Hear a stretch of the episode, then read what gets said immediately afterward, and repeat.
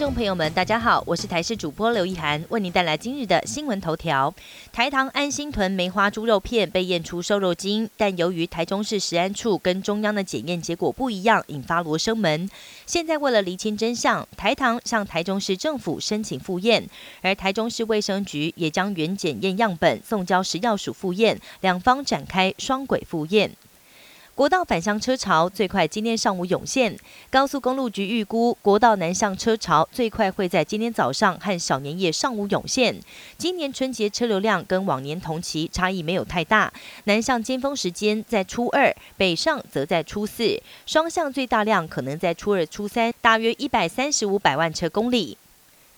迎接湿冷春节，今天有大陆冷气团或强烈大陆冷气团夹击，各地天气逐渐转冷。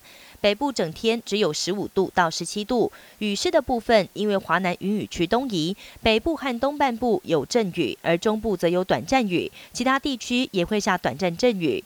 而且从今天晚间开始，中部以北地区会有较大的雨势。这一波冷气团会让气温持续下降，直到初四、初五才会回暖。最冷的时间出现在除夕跟初一，到时候中部以北跟东北部下探十度到十一度，南部及华东也只有十三。度到十四度左右。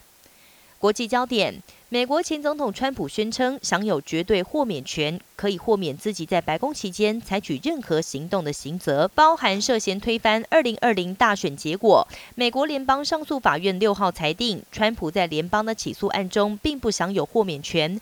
川普的律师团则表示，他们将提起上诉。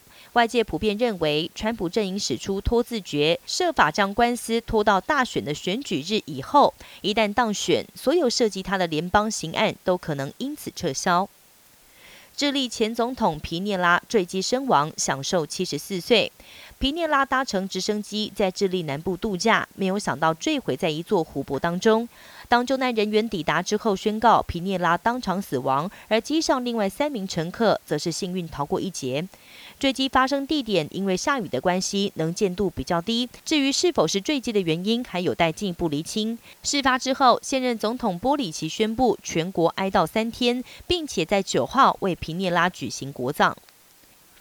全球瞩目的 NFL 美式足球超级杯将在大年初三火热登场，比赛话题满满，包含流行天后泰勒斯会不会到赌城现场来帮男朋友加油，都是关注的焦点。而每年这场体育赛事还是电视广告的战场，甚至很多电影预告也会抢播。由于超级杯的观看人数预计上亿人，因此带来了很多商机。现在超级杯的广告三十秒价格已经涨到七百万美金，相当于台币二点二亿元。以上新闻由台视新闻编辑播报，感谢您的收听。更多新闻内容，请锁定台视各界新闻以及台视新闻 YouTube 频道。